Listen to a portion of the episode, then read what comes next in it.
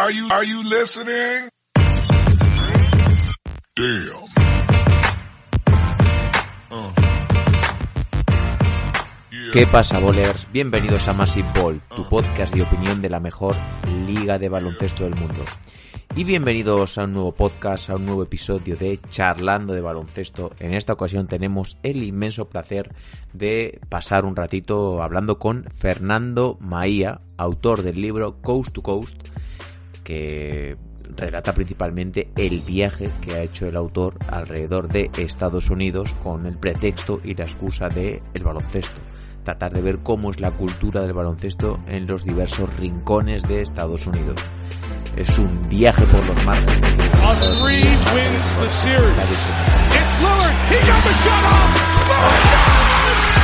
Blazers win the series for the first time in 14 years. De verdad porque se hace muy ameno, muy ligero, muy fácil de leer y sumamente entretenido. Empiezas a leerlo, os digo de verdad, no puedes parar. Os dejaré también un link a sus redes sociales, eh, Twitter, Instagram y nada más. No os hago esperar más y os dejo con la charla. Un saludo a todos, chao chao.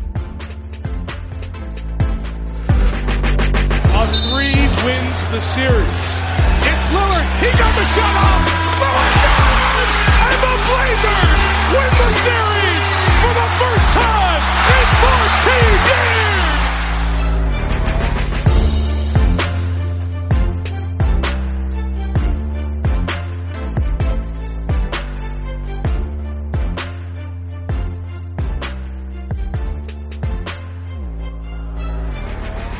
¿Qué pasa, bolers? Bienvenidos a Massive Ball, vuestro podcast de opinión de la mejor liga de baloncesto del mundo. Y hoy tenemos invitado eh, Fernando. Muy buenas, ¿qué tal, tío? Bienvenido. Hola, ¿Qué tal? ¿Cómo estáis? Hoy tenemos el placer de charlar un ratito con Fernando Maía. No sé si lo he pronunciado bien o no. Muy bien, muy bien. Sí, con tilde en ahí, ahí está. Perfecto. Siempre pregunto, siempre pregunto.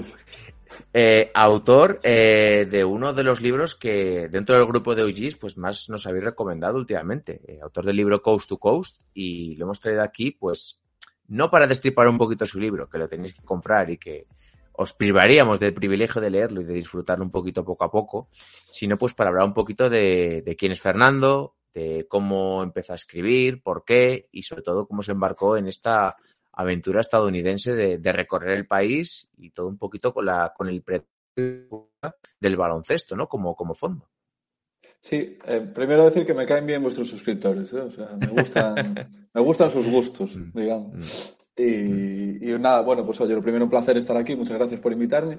Y mm, eso, preguntabas por cómo empezó pues eh, todo el tema este del libro y demás, pues bueno, yo para empezar sí estudié periodismo, sí, y entonces bueno, ya ahí siempre, bueno, me ha gustado escribir y demás, pero es verdad que después de acabar la carrera, pues eh, me fui a vivir a Gran Bretaña, después estuve, estuve en Escocia, estuve en Gales y después en 2014 así me fui a vivir a Estados Unidos también, a trabajar allí, a, pues nada, trabajaba en un hotel en San Francisco.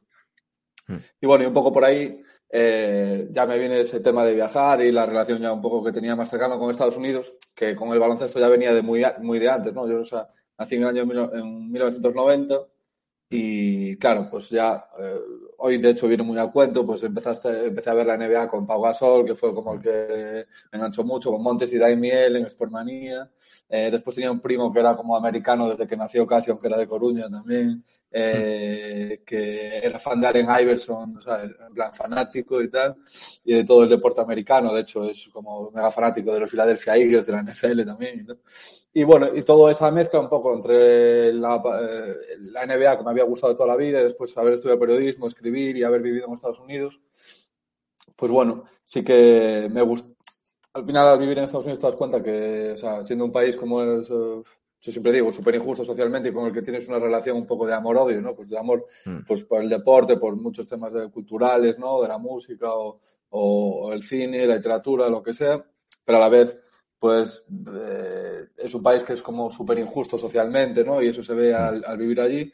Pero bueno, quería un poco, un poco contar en un libro, eh, pues eh, esos muchos Estados Unidos de Estados Unidos que hay, ¿no? A veces tenemos una visión como muy monolítica de lo que es el país y quería contarlo un poco más en su globalidad, ¿no? Contar bastantes de los muchos Estados Unidos que hay y, creía que la herramienta perfecta era el baloncesto, ¿no? Pues eso lo cuento al principio del libro. Al final, mm. el fútbol americano o el béisbol, que son los otros dos deportes, grandes deportes norteamericanos, eh, sí abarcan una gran parte del país, pero no la parte femenina, porque ninguno de los dos tiene, no hay una liga femenina que tenga relativa importancia. Cosa que sí pasa en el baloncesto con la WNBA o con el baloncesto femenino universitario, de instituto y demás. Entonces, bueno, me parecía que era una herramienta perfecta, pues un poco en línea con lo que hacen también revistas como tipo Libero, Panenka con el fútbol, o mm. Ander Izaguirre y Marcos Pereda con el ciclismo, este, que mezclan un poco el deporte con, con el resto de realidades culturales, mm. Pues utilizar el baloncesto para contar eh, Estados Unidos. Y además, como cuando vivía en Estados Unidos con unos amigos eh, que vivíamos allí, habíamos ahorrado dinero y compramos como muy barata una Dodge Caravan, parecida a la que compro después, y nos habíamos ido de viaje por México y demás. Eh, entonces, bueno, tenía esa experiencia de saber que ese coche me iba a responder positivamente. Y bueno, entonces, pues eh, volví a Estados Unidos en 2019 y compré una furgoneta y fui haciendo un recorrido por Estados Unidos de Nueva York a San Francisco para intentar contar el país a través de historias de baloncesto. Mm. Lo que sí que he visto es que siempre te ha picado el gusto por, por salir fuera del país, ¿no? Muchas personas que no, igual simplemente les gusta crecer y desarrollar su vida donde han nacido y están conformes con eso, ¿no? Tú te ha gustado viajar, ¿no? Desde el, desde el principio. Sí, también era una época, pues eso, ahí para 2012 en la que, pues, eh, Gran Bretaña estaba llena de, españoles, vamos. Después es por donde fuese, había pues trabajando de camareros, en hoteles y demás. Entonces al final, pues era algo bastante normal en esa época. O en esos años irse, me imagino que, bueno, no sé si ahora tanto a Gran Bretaña, pues por la situación del Brexit y demás, pero de aquella sí era bastante habitual. Y, bueno, empezó así, como yéndose a, me fui a Gran Bretaña para trabajar. Y bueno, pues a partir de ahí, pues también te, te, va picando más el gusanillo para viajar, pues te vas a otros sitios, Estados Unidos, después hace, eh, estuve fuera dos años por allí, pues entre México, también estuve en la República Dominicana, pues trabajando y demás. Y bueno, y al final, pues eh, sí te, te vas a. No, no te digo que acostumbrando a esa vida, pero claro, cuanto más, cuanto más, yo creo, cuanto más viajes o más vives fuera, o más ganas me iban entrando de conocer más. Y, bueno, y así surgió el tema este. Hmm. Eh, aquí tenéis, luego os pondré el, link en, la caja de descripción del, libro para que veáis un poquito dónde lo podéis comprar, eh, le, echéis un ojo, aunque yo os digo que mismamente en Amazon os sale, pero os pondré varios links para que lo podáis adquirir.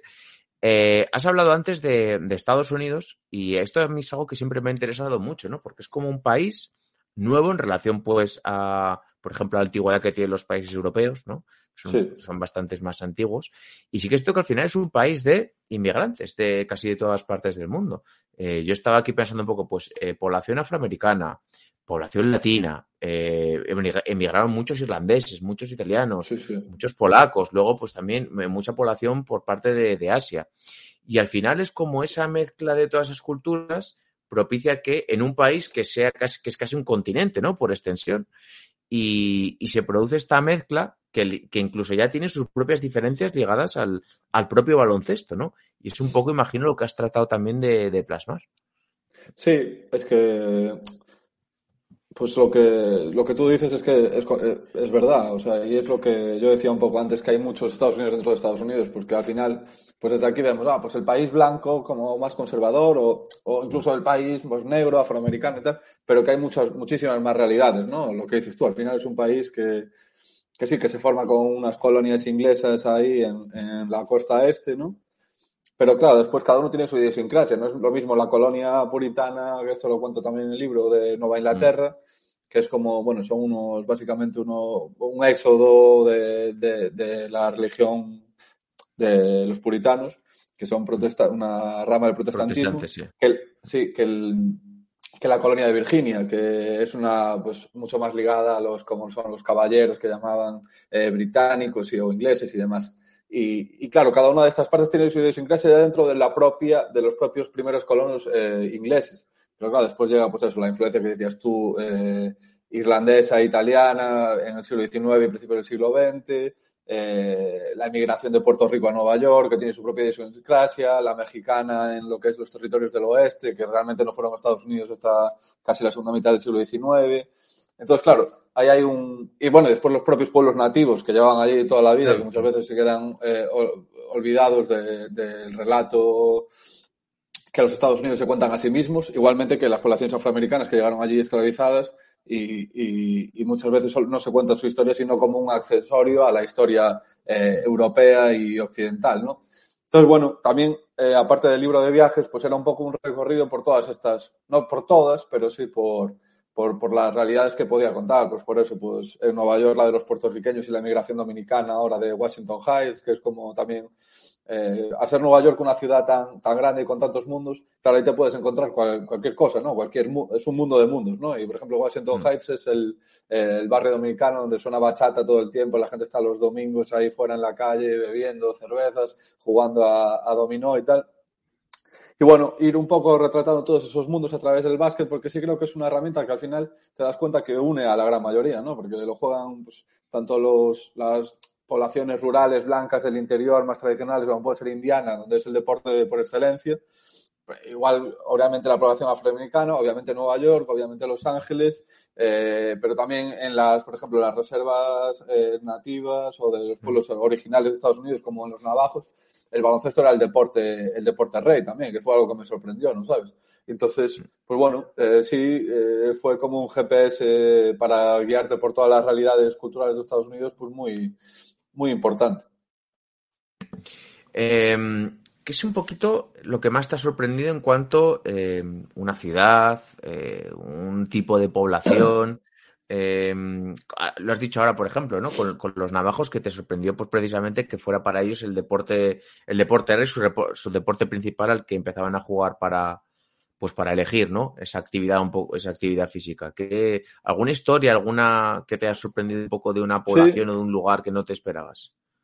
Pues, a ver, lo que tú dices, pues por ejemplo, la, eh, en la Nación Abajo, pues sí, era, eso me sorprendió mucho. Después había lugares que ya conocía, pues San Francisco, que era donde había vivido antes, o Nueva York, o Nueva Orleans, ¿qué tal? Pero la, mira, el sitio que más me sorprendió la relación que tenía con el baloncesto era Flint que es esta. Tampoco destripo nada, pero bueno, un poco de contexto. Sí. Que es eh, una ciudad pequeña de 100.000 habitantes que llegaron a ser 200.000 en los años 60 o así, y que está en Michigan, eh, cerquita de Detroit.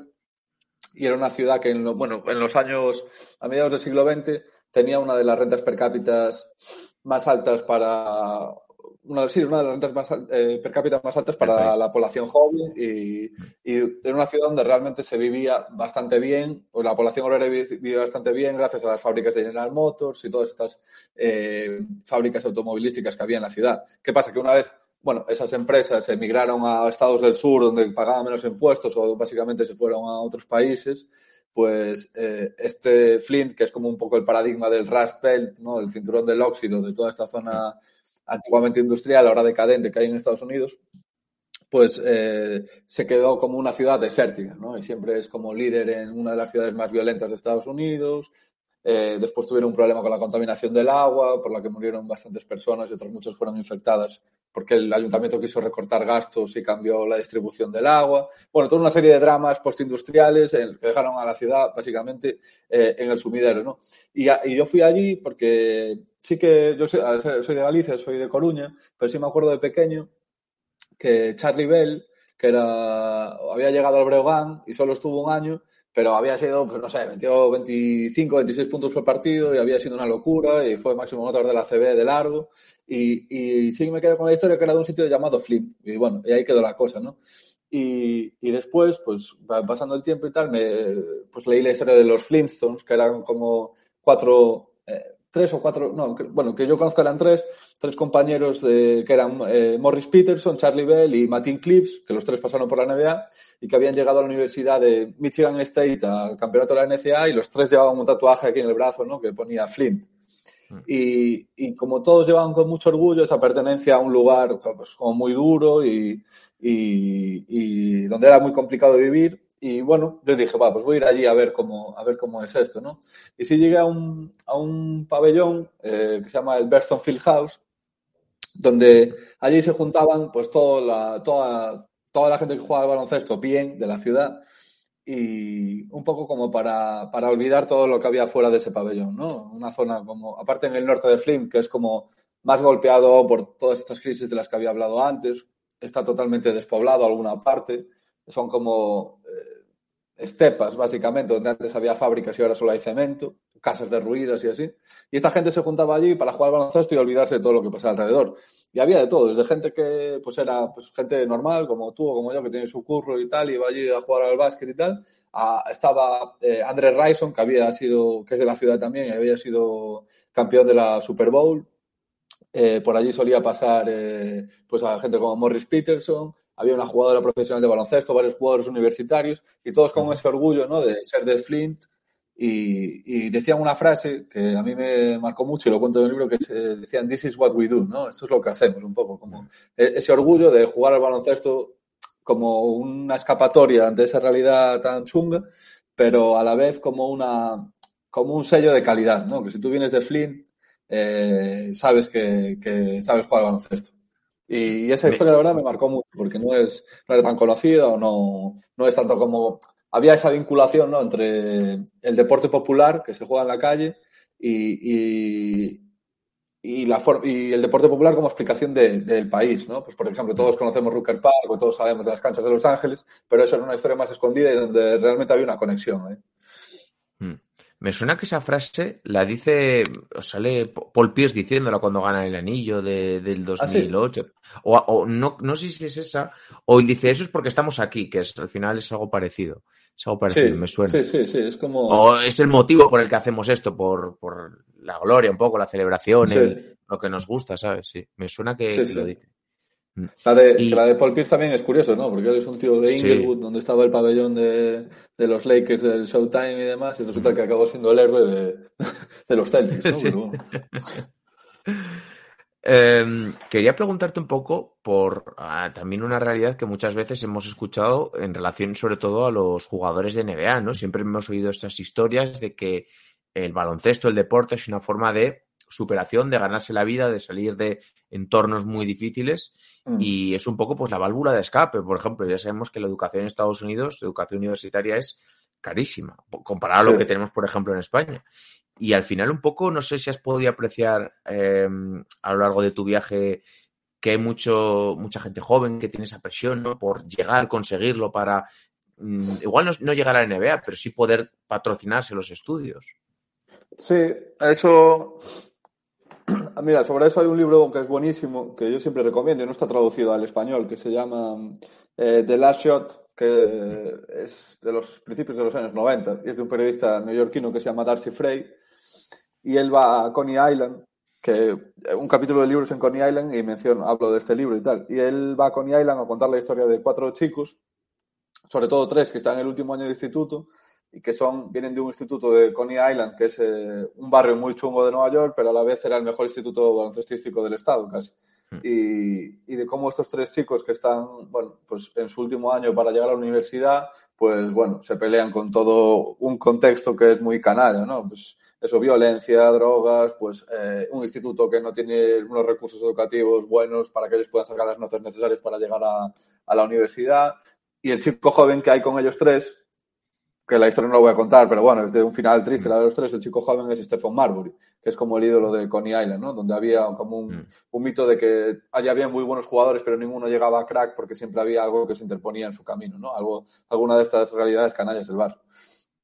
Y, y sí, claro, o sea, al, al, final eso lo que te refleja es que para ellos, o sea, para mucha población afroamericana de los barrios más pobres, el baloncesto era una vía de escape, ¿no?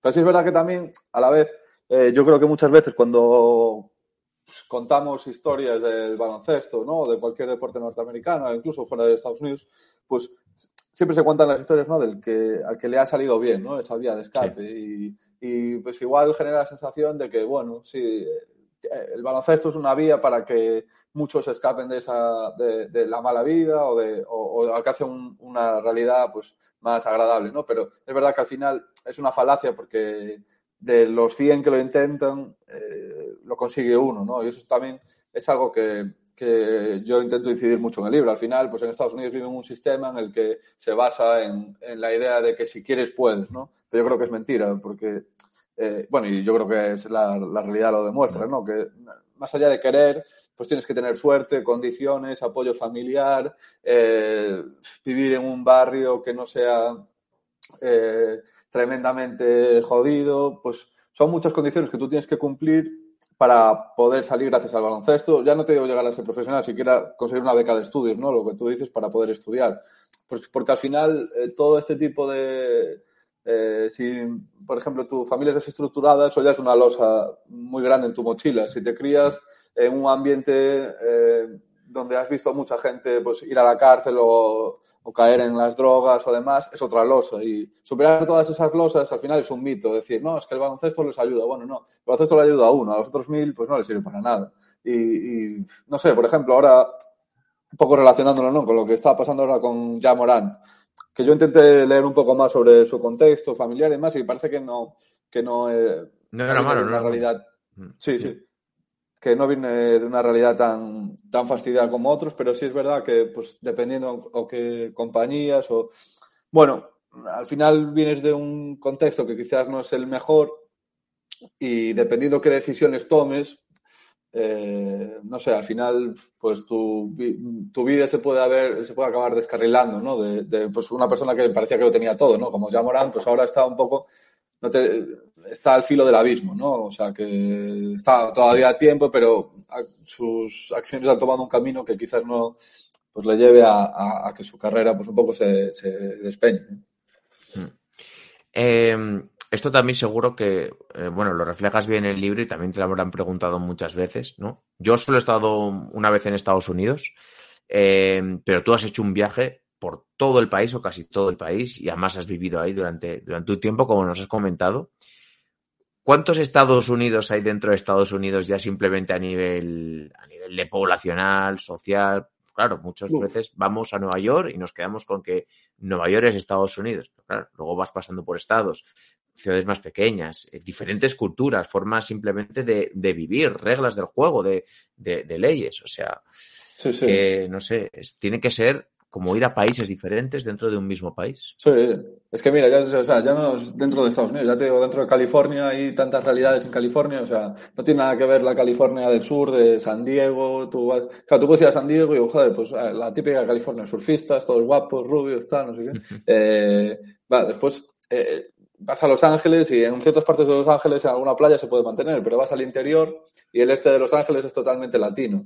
Eh, obviamente Compton, que ya sabemos todos, Sí. no tiene nada que ver con la California surfera. Te vas a San Francisco y está todo ese extracto pues más contracultural, hippie, que bueno, que ahora se ha, bueno, con el paso de los años ha cambiado y la influencia de todas las empresas de Silicon Valley y demás, tal. Vas al norte de California, al norte de la frontera con Oregón, y allí eh, está lleno de granjas de marihuana y una mezcla entre hippies y granjeros que, que plantan marihuana eh, de forma legal por allí. Entonces, Sacramento es completamente diferente. O sea, ya solo dentro de California hay tantísimas realidades que no, que no puedes decir, ah, pues California, pues eso, el estereotipo que tú tienes, pues bueno, sí, se cumple en algunas partes y en otras no. Pues ya en, en Estados Unidos ya imagínate, o sea, ya... Por, por quedarme un poco en San Francisco, ya que tú has vivido ahí, cuéntanos Sí. un poquito cómo es vivir en la ciudad, porque la- a nosotros lo que nos ha llegado un poco de los últimos años es que, por ejemplo, el nivel de sin techo había aumentado muchísimo de, de población Sí. que ya no tenía eh, trabajo, eh, el alqui- alquileres carísimos, con el precio del suelo súper desorbitado,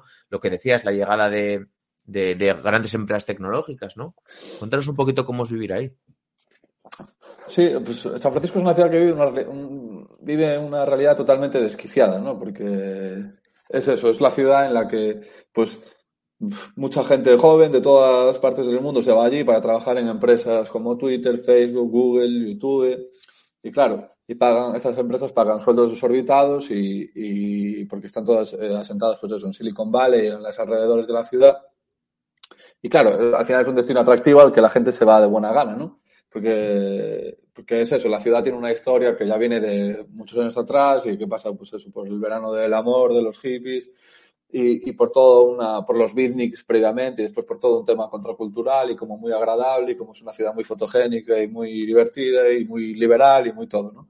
Entonces, claro, la gente se va allí de buena gana a trabajar para estas empresas, o sea, ha estado yendo por allí y ganando un pastizal, pero claro, a la vez eh, hay un problema, como decías tú, con los sin techo, ¿no? Porque las rentas, o sea, los alquileres de los pisos son tan desorbitados y, y en la ciudad hay como una tolerancia eh, de base a, a, convivir con la gente que vive en la calle o que también puede venir de muy atrás o, o lo que sea y esas y hay un tal nivel de, injusticia social no entre esas eh, entre la gente que cobra muchísimo dinero y la gente que no tiene para pagarse un piso y hay 10.000 personas pues bueno hace justo cuando llegó la pandemia en San Francisco creo que había 10.000 personas viviendo en la calle. Y es un es un choque no porque tú al final vas por la cuando echas allí un tiempo lo conviertes sabes que eso es una locura, que no es normal, obviamente. Sí, pero lo normalizas, parte de... lo normalizas, sí, sí, Totalmente.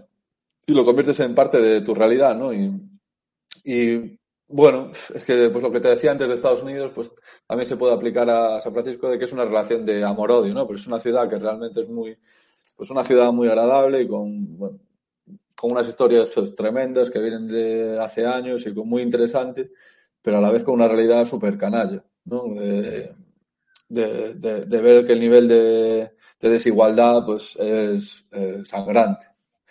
Y, y, sí. y, respecto un poquito al interior, las costas, siempre hemos escuchado que es un poco, pues, que no tiene nada que ver, ¿no? La población de al lado de las costas, lo que has dicho tú, pues California y pues un poco por otro lado ciudades como Boston, Filadelfia, eh, Nueva York, eh, Washington, con ya un poco ciudades y, y, estados de interior. ¿Hay tanta diferencia como, como, como parece un poco desde fuera?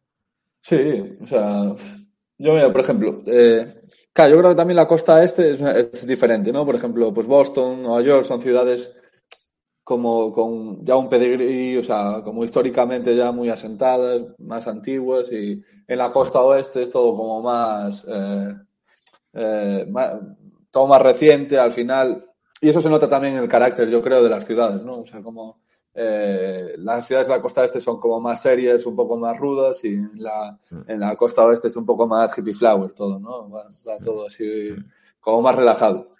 Pero así, por, por, por ponerte un ejemplo, por ejemplo, yo eh, en la costa, en California, eh, yo creo que tú puedes ir, hombre, tendrás tus restricciones y demás, pero es difícil entrar en un problema, pues tú yendo con un coche y entrando a, pues a, a, una finca que no te des cuenta que es privado o lo que sea, eh, si es cerca de una ciudad, en la costa y demás, pues es, es complicado entrar un problema. Pero a mí me pasó en Arizona, ya en el interior.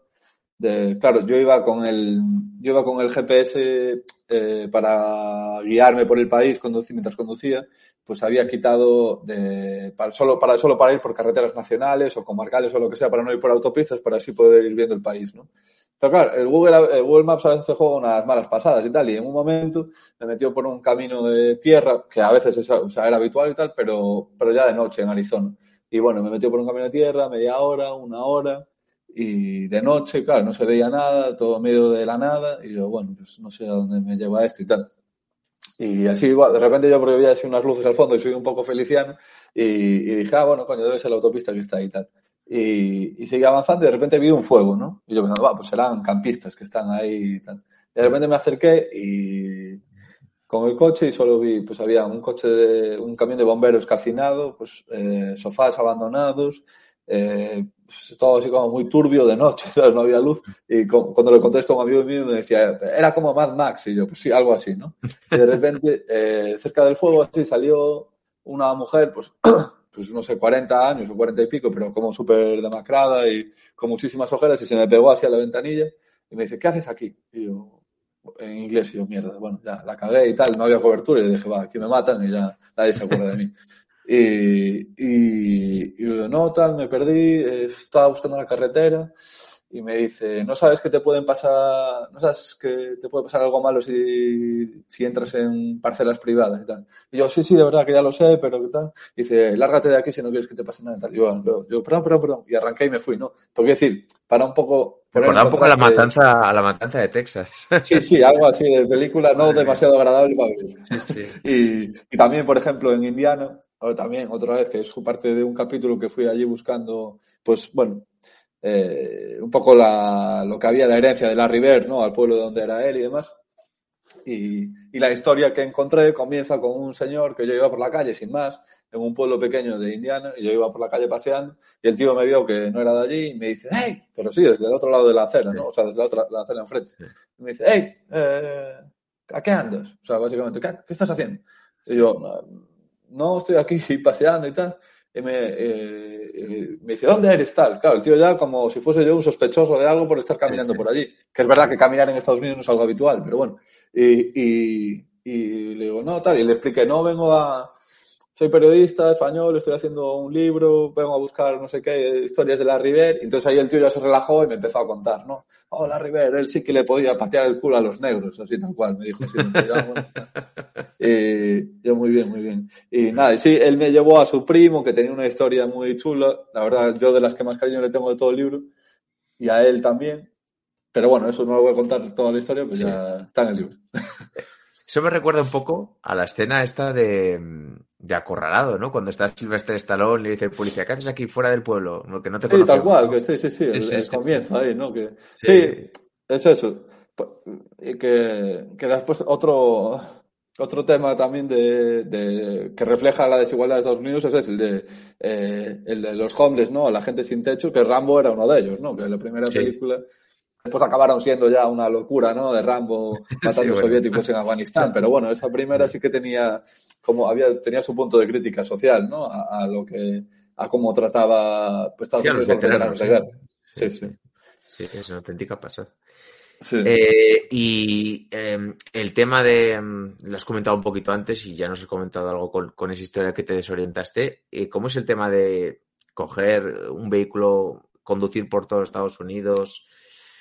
Imagino que tiene que ser una aventura realmente, ¿no? Sí, sí, sí, sí, desorientado llevo toda la vida un poco, yo, pero eh, eh, bien, no, a ver, eh, a ver, allí es verdad que allí los eh, la- los coches son de segunda, tercera mano, cuarta, lo que sea, son, son mucho más baratos. Yo, a mí la Dodge esta con la que hice el viaje me había costado, bueno, ahora no me acuerdo, es 1.200 o 1.300 y tal.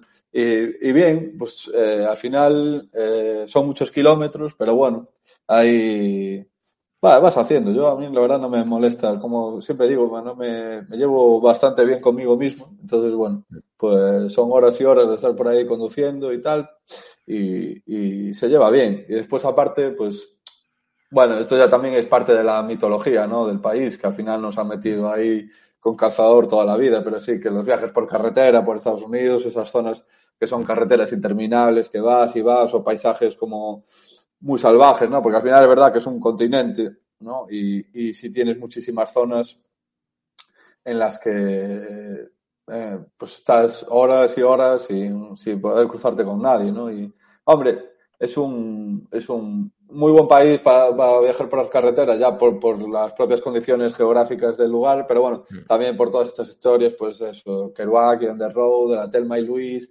eh, la de viajes con Charlie, hay tantos libros y, y historias de carretera en Estados Unidos que casi eh, inconscientemente tenemos esas ganas de hacer un viaje por carretera por el país, ¿no? Mm. Eh, ¿Improvisaste mucho? Ah, Porque imagino que tú tendrías antes tu itinerario y dirías, pues bueno, quiero ir aquí, aquí, eh, parar aquí, aquí. Eh, ¿Te dejaste llevar mucho no? ¿Eras un poquito Sí. más flexible? Sí, bastante, sí, sí. De hecho, no, digamos que la preproducción no es mi fuerte, ¿no? Entonces, al final, antes de, de llegar a Estados Unidos, había, solo había con- contactado con una persona que era, es eh, Rinaldi Becenti, que es la mujer esta de la Nación Abajo, que fue la primera nativa en jugar en, en la, en la WNBA, a jugar hombre o mujer en jugar baloncesto profesional, ¿no? Y esa era la única persona con la que había contactado previamente. Después con el resto, pues eh, básicamente con ninguno. Eh, yo lo que hacía, pues hombre, sí, tenía X sitios a los que sabía que quería ir, pues eh, Rooker Park obviamente, ¿no? Pero Sí. después Coney Island, eh, sabía que quería buscar a Luis Felipe López, el jugador dominicano, eh, por Washington Heights y sabía que pues, quería ir a Nueva Orleans, pero ver, muchas historias yo, por ejemplo, pongo, pongo un ejemplo de una historia que es en, en, en, en West Virginia, de que también a veces, así como hay cosas que hay que preparar, hay otras que hay que dejarse llevar para llegar a ciertas historias, ¿no? Por ejemplo, yo llegué a, a, a, West Virginia porque yo, aparte de ir haciendo el libro, pues de paso también iba buscando historias de migrantes gallegos en Estados Unidos, ¿no? Y para una revista de Galicia que se llama Luces. Y entonces en Nueva York unos camareros del, de Greenwich Village allí estaban hablando fuera de un restaurante que ponía España y estaban hablando entre ellos en gallego, ¿no? Entonces yo fui allí y eh, les pregunté, ¿no? ¿de dónde sos? Tal, y dice, ¿a ti qué te parece? Eso, obviamente, era obvio, ¿no? Eran gallegos, tal, pero estaba hablando gallego y me dijeron, eh, yo les conté que estaba buscando historias de migrantes gallegos, tal, y me dijeron, de un pueblo en West Virginia, allí, en el que había una historia tremenda de un tío que había estado en la, que era gallego, que había estado en la guerra civil, después en la Segunda Guerra Mundial, que bueno, que se hizo empresario de las minas de carbón allí. Entonces, bueno, yo de paso que iba, pues pasé por este pueblo de, de West Virginia y allí, eh, preguntando por la calle por esta familia, básicamente, un tío me dijo, ¿pero tú qué haces aquí? Yo le conté lo del baloncesto y me dice, oye, pues aquí vive un tal Earl Jones, que fue jugador de los Lakers y, y yo, hostia, sí, no, no, me jodas y tal. Y me contó un poco su historia. Resulta que también había jugado en el Juventud de Badalona. Y yo, un poco como esos apalaches, no tenía ninguna historia para contar, no, que es una zona que me gusta mucho, así como muy mítica y tal.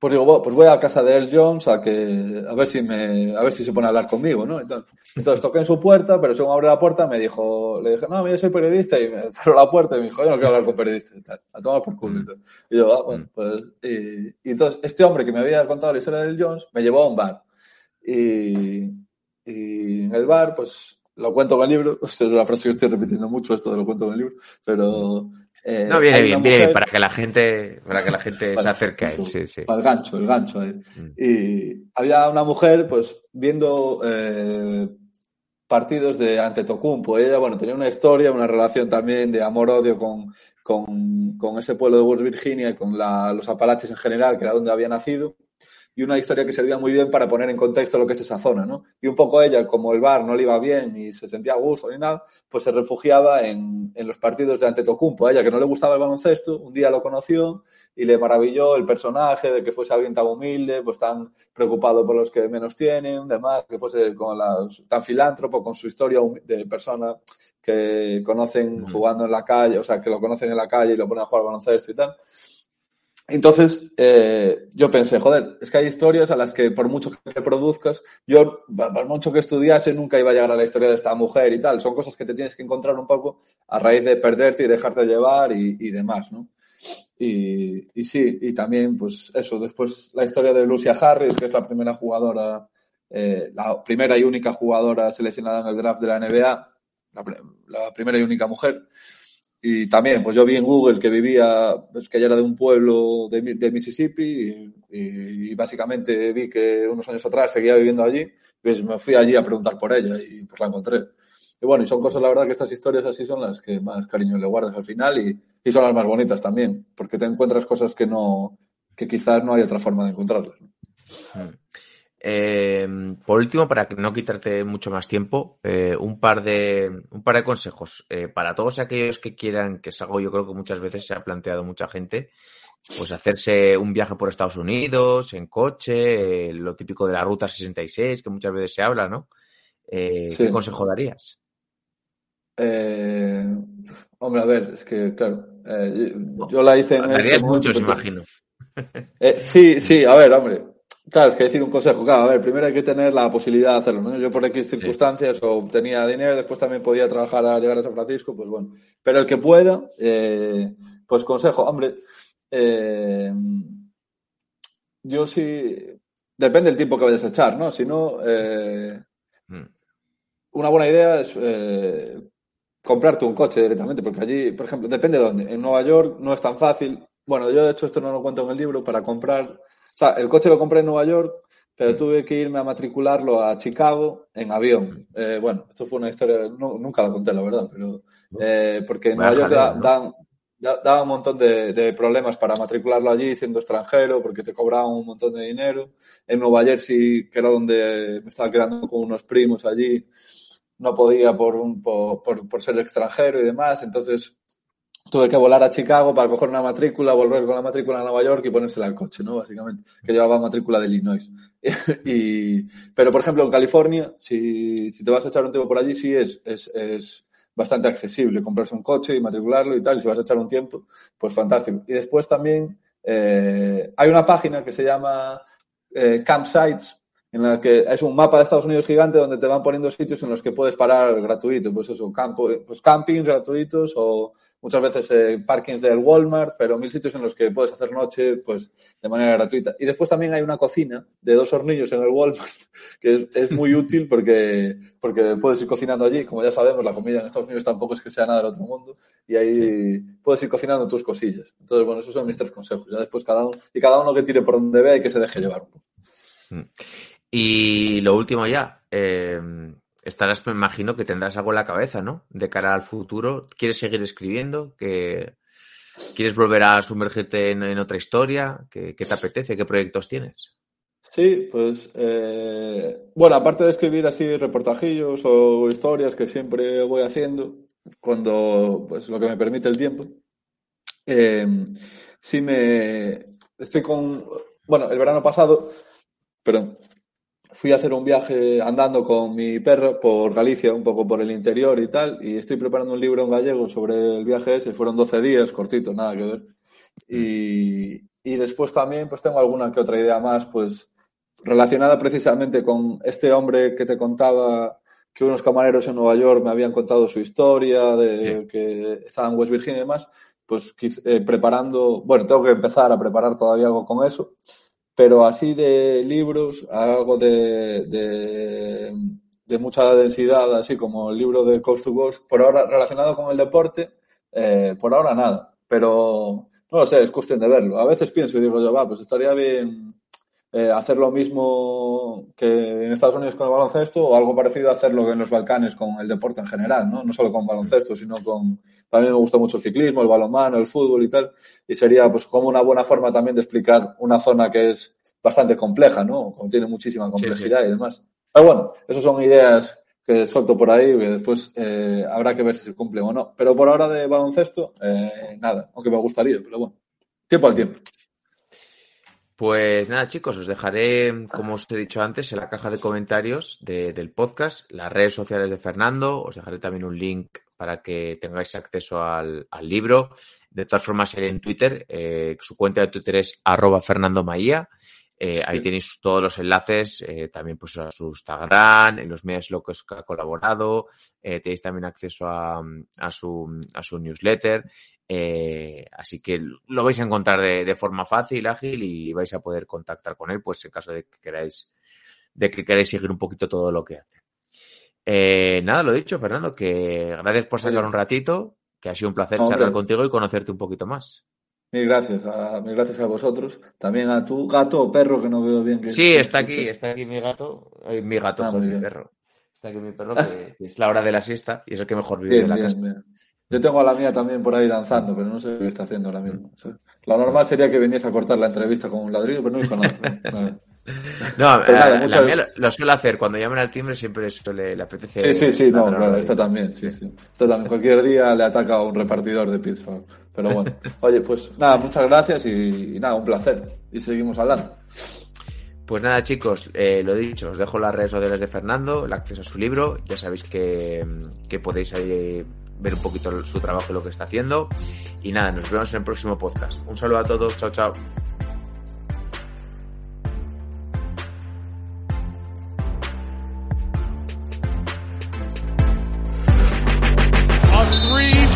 The series. It's Lillard. He got the shot off.